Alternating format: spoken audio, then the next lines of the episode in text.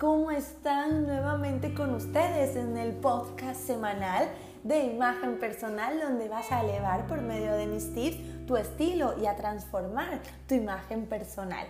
Hoy quiero hablar de un tema muy importante, aunque parece muy trivial, pero no lo es. Es acerca de la imagen personal, qué es, por qué decido trabajar en base a la imagen personal, por qué decidí ser asesora de imagen y enfocarme sobre todo desde una primera instancia en el aspecto físico de la persona, olvidándome un poco, lo admito, de lo interno. Una vez mi rol fue evolucionando y yo fui creciendo y también fui creciendo de edad y como profesional le fui dando mucha más importancia a otros intereses, a la autoestima, a la confianza y al empoderamiento de esa posible clienta. Por eso quiero que definamos juntos qué es imagen personal, porque todos creen solamente que es lo externo, pero no están tan equivocados. Empecemos contándoles que este concepto se remonta desde hace muchísimos años, desde durante siglos estuvo presente el concepto de imagen personal. Pero para no irnos tan lejos, vamos a definirlo. Y podemos definir la imagen personal como la identidad. Escuchen muy bien, como la identidad que a través de la indumentaria y cuidado de tus rasgos físicos construimos en sí mismo para presentarnos en sociedad como aquella prolongación de nuestros papeles que cumplimos en la sociedad. De esta manera puede ser de comportarse, de vivir y de todos los rasgos, sí Señor, de su personalidad. Podemos reducir este contexto o este concepto, perdón, y decir que la imagen personal es nuestra identidad, es lo que nosotros construimos por medio de la ropa, de los accesorios, de los colores, de nuestros gestos, de la forma en que nos movemos, de esos eh, atributos está compuesta la imagen personal, no solamente del vestir, y estamos muy equivocados si pensamos que solamente del cómo nos vestimos. Siempre cuando estamos en ropa más informal y salimos y nos encontramos a alguien que no conocemos y después nos ve con una ropa de pronto mejor arreglada o de pronto un poco más producidas, maquilladas y peinadas, parece que no nos reconocieran, pero eso pasa y me ha pasado a mí también muchísimas veces y lamento ese momento cuando me dicen no te reconocía. Eh, la vez pasada viniste con camisetas y ahora vienes con saco, claramente porque uno tiene también distintos estilos. Uno tiene su estilo madre, que es el estilo que uno lleva consigo, donde uno demuestra su personalidad en sus gestos, en sus actos, en su forma de ser. Pero ahora el subestilo, ¿cuál es? El que tienes que ponerte como máscara y decirle a los demás que, entre comillas, haces parte de este estilo, pero para quedar bien en esa sociedad. Así que escuchen muy bien, hay un estilo madre que es aquel con el que nacemos o el que vamos construyendo para sentirnos muy cómodas con nosotras mismas. Pero el subestilo es aquel el cual tú tienes que tener en la sociedad para estar bien o mal, para tener un agrado social y estar dentro perfectamente de esa comunidad. Dicho esto, vamos a hablar más adelante de estilos, pero ahora el tema importante es la imagen personal. De hecho, en función de la imagen personal que se presenta durante siglos, escuchen muy bien, la sociedad se ha segmentado en estamentos, en lo que la forma de presentarnos en público, con detalles de vestimenta, peluquería e incluso hasta color de tez o piel y sí, marcaban el rango o posicionamiento social del individuo, eh, siendo determinante incluso en su realización personal y ya no digamos crecimiento socioprofesional. ¿sí? Durante siglos debemos saber también que primero la corte de las monarquías absolutistas y luego las clases burguesas y acomodadas empleaban guantes para preservar sus manos, imagínense, con el fin de que, de que siempre estuvieran suaves y tiernas. Esto es increíble todavía lo considero inaudito, pero esto es cierto. ¿Para qué? Para que no curtieran sus manos del sol. Esto era señal de que no realizaban trabajos físicos y por ende de su posición en la sociedad. Miren todo lo que fue desde un principio la imagen personal no era solamente la indumentaria, ya eran el utensilio o el uso de algunos elementos rudimentarios que no hacían parte o que hacían parte de su vida, pero que no los usaban por determinado hecho o que sí los usaban para demostrar esta situación, como por ejemplo burguesía, eh, no me expongo al sol, ejemplo. También existía la misma obsesión con el tono de la piel del rostro.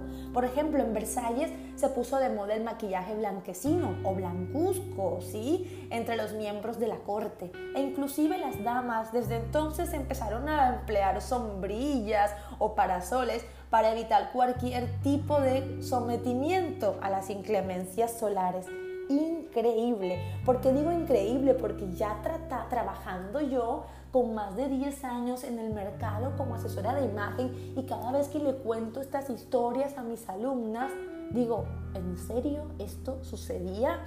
Se tapaban para no tener un tono oscuro en su piel, porque el tono blanco era señal de tenerlo todo, de tener poder y de estar perfectamente sin necesidad de acceder o tener que trabajar. Es tremendo. No, no, no lo puedo creer. Pero bueno, yo quiero también que compartan conmigo todos estos sucesos eh, sociales por los cuales atravesamos. Esta costumbre también incluso llega a nuestros días en las sociedades asiáticas. ¿cierto? Los vemos siempre con ese aspecto blanquecino, pero después de esas épocas más primarias tenían sus rostros, especialmente las mujeres, con polvos de arroz. Siempre lo hicieron e incluso tenían como un aspecto rosa en sus mejillas, lográndolo con hojas, con rosas, con pétalos de rosas fermentadas, llevándolas por muchos días en vinagre, poniendo borlas de algodón en sus mejillas para dar ese aspecto rosado y angelical. Vean cómo esos cánones de belleza no han cambiado mucho porque hoy las redes sociales te muestran esos filtros muy orientales donde la mujer tiene cejas rectas, mejillas rosadas, ojos rasgados, piel impoluta, sin poros y eso se viene reproduciendo hoy en el área digital. Estos son solo algunos apuntes de lo que la imagen personal ha significado a lo largo de la historia para el individuo. A ver, repasemos. Imagen social como objeto a educar desde la cuna vía de extensión de la personalidad del individuo y, bueno, símbolo de estatus social. Con esto quiero dar el inicio a lo que es, a lo que vamos a trabajar en nuestros podcasts semanales, imagen personal. Yo soy Marta Malo, gracias por acompañarme una vez más y recuerda todas las semanas seguirme para que no te pierdas tips y recomendaciones de transformación personal. Chao, chao.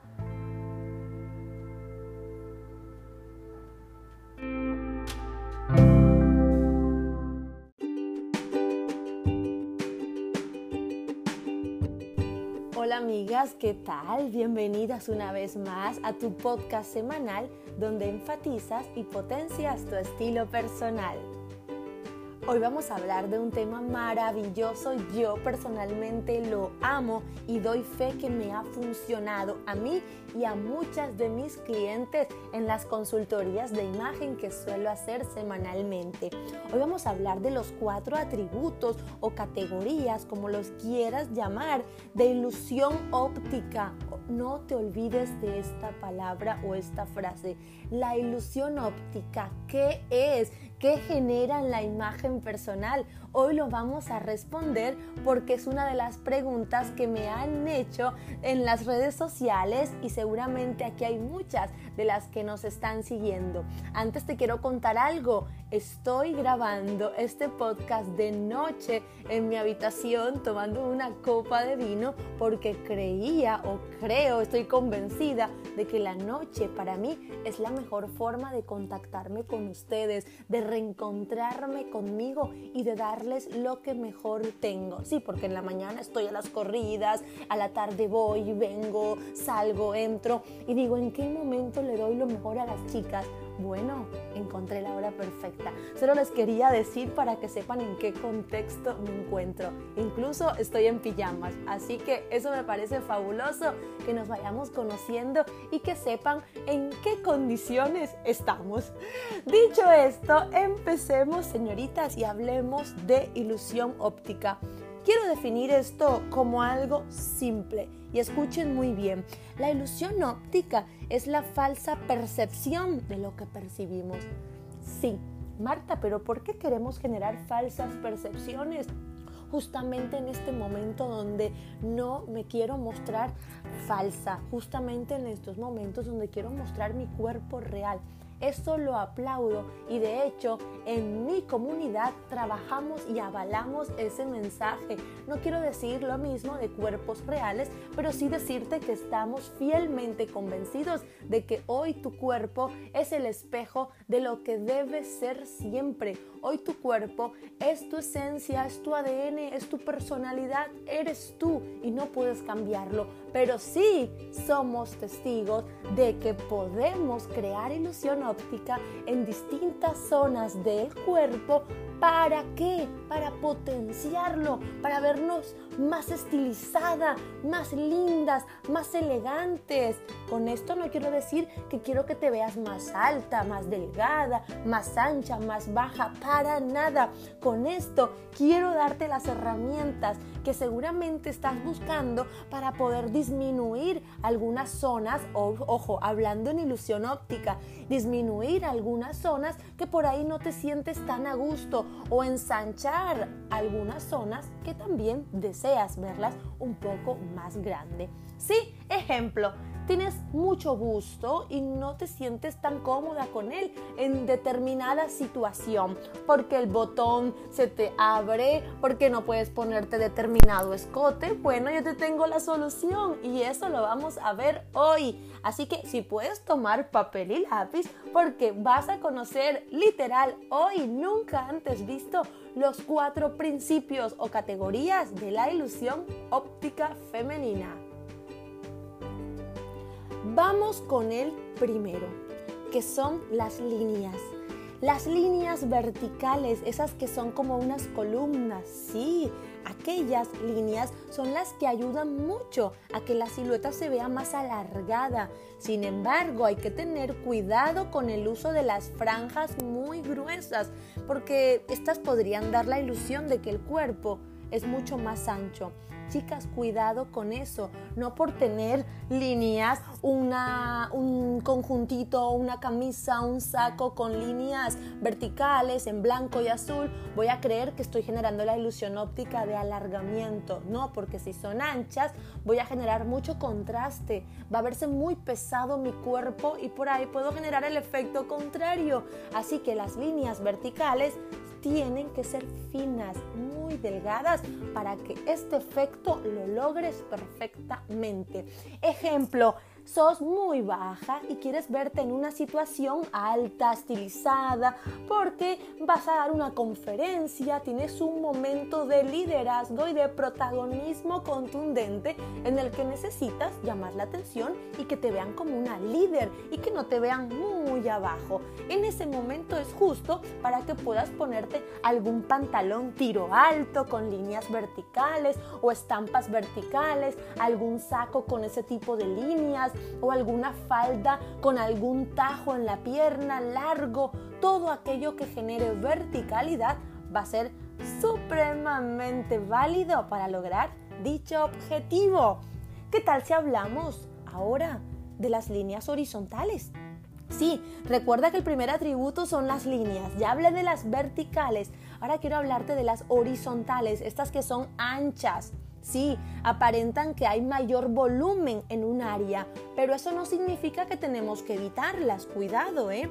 Contrario a lo que se dice, si se pueden utilizar líneas horizontales luego de que sean franjas finas y no tan gruesas. Lo mismo que con las líneas verticales, chicas.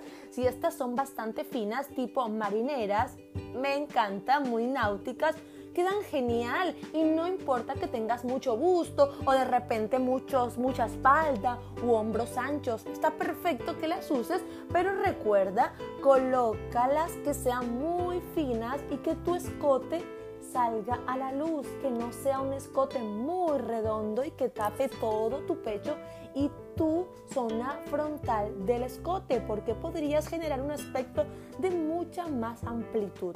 Eso para que lo tengas en cuenta. Así que recuerda, líneas verticales estilizan y alargan y líneas horizontales se ensanchan.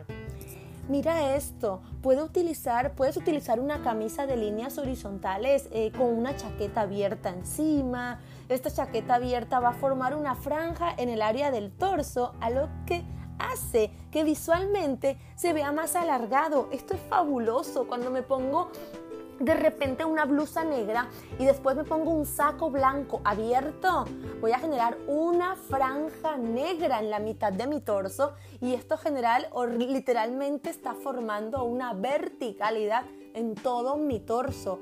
Entre más abierto esté ese saco, más ancha me voy a ver y entre más cerrado esté, más delgada me voy a ver. Todo esto en cuanto a ilusión óptica.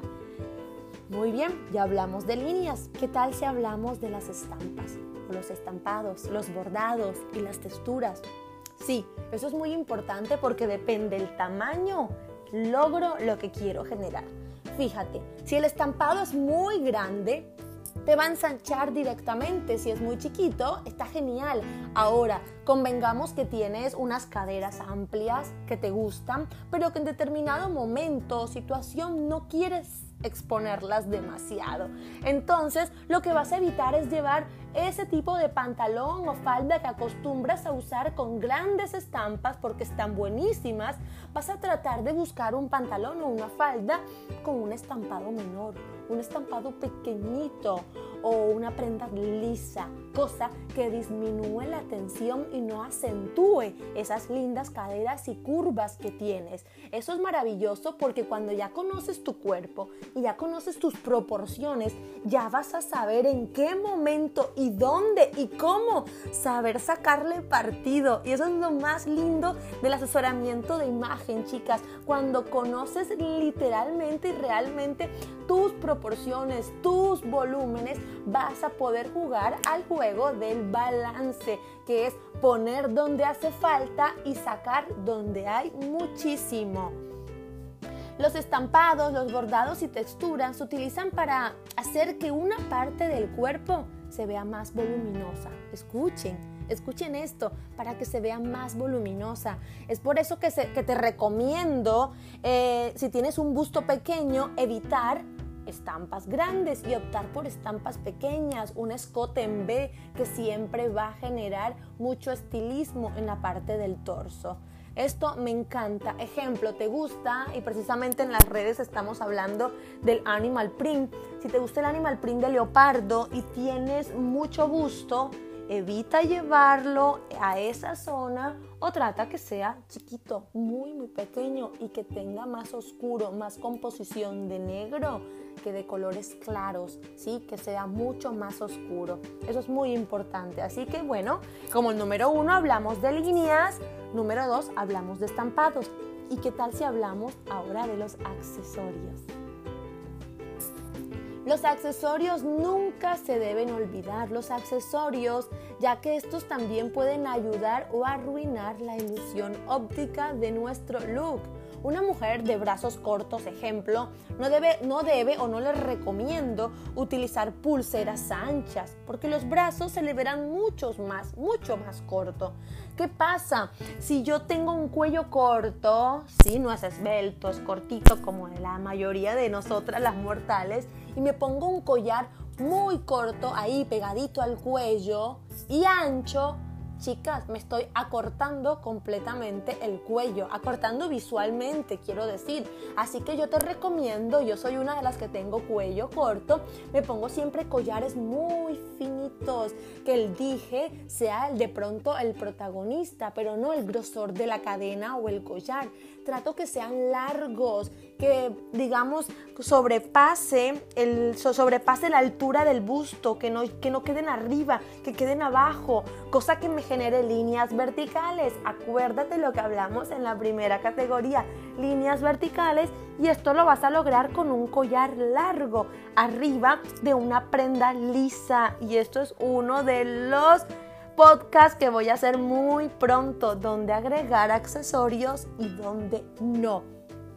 Eso es muy importante porque si tienes un rostro eh, redondo, digamos bastante ancho, tienes que evitar por ahí los accesorios o los aros o los pendientes muy redondos. Tienes que tratar de irte por los aretes que sean más verticales, que generen líneas en tu rostro y ya tú vas a ir sabiendo cómo te quedan bien o si te quedan mal. Igual nada nos queda mal porque somos hermosas, pero siempre hay que sacarle partido a nuestros atributos.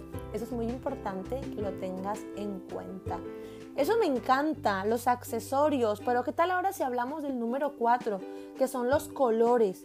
Los colores es y para mí serán los más importantes a la hora de poder generar la ilusión óptica correcta. Los colores son una parte muy importante a la hora de lograr una buena ilusión óptica, chicas, porque el uso de una sola tonalidad ayuda a aparentar una estatura más alta. Y soy fan de esto y me encanta y no saben lo emocionada que estoy siempre que doy este consejo a mis, a mis clientes o a mis alumnas en las consultorías, lo comprobamos cuando viene con una camisa blanca, un pantalón o un jean azul y por ahí unos zapatos negros, estaría cortando su cuerpo en tres, en tres porciones. Si fuera una torta, lo cortaría en tres porciones. Pero si su camisa es rosa palo o rosa viejo, el pantalón es rosa o amarronado, clarito, y el zapato es nude o un color caramelo, beige, ahí hay una misma hay una misma tonalidad, hay un mismo color, el mismo croma está presente, cosa que, ¿qué pasa? Me voy a ver sin cortes visuales, voy a verme muy alta, voy a verme estilizada. Mi empeine se tiene que ver cuando me pongo un estileto, un zapato, trato de no acortarlo. Me pongo un pantalón, si es un jean, arriba del tobillo. ¿Para qué? para que mi pierna se vea mucho más alta y estilizada. Hoy por hoy está el pantalón tiro alto o tiro medio alto, que es en el ombligo y más arriba del ombligo. Es fabuloso, chicas, porque no deja de encantarnos y de estilizar nuestras lindas siluetas. ¿Qué pasa cuando me pongo colores oscuros y claros, oscuros y claros en un mismo look?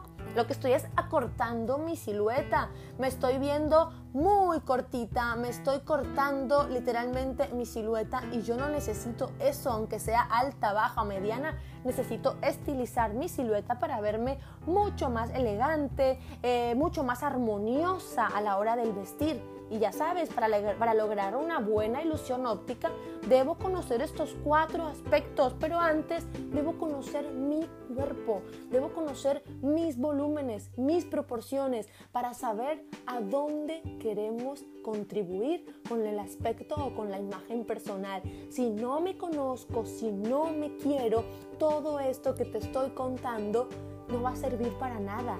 Lo ideal es que te quieras, es que goces tu cuerpo, es que lo aceptes, es que lo ames, es que lo mimes y lo adores y lo veneres, porque es un templo, es todo lo que tienes tuyo, no hay más verdadero en tu ser que sea tu cuerpo. Es tu templo y debes cuidarlo. Ahora, no te cierres a todos los consejos de las profesionales que te dan para que potencies tu imagen personal, porque esto en lenguaje y comunicación no verbal van a ser un 10 y van a optimizar tu estilo de vida. Recuerda, puedes optimizar tu estilo de vida, tu cuerpo, tu vida, tu mente, haciendo deporte, comiendo muy bien, rodeándote de los que amas y de los que te hacen bien y vistiendo con colores, formas, caídas, cortes y texturas favorables.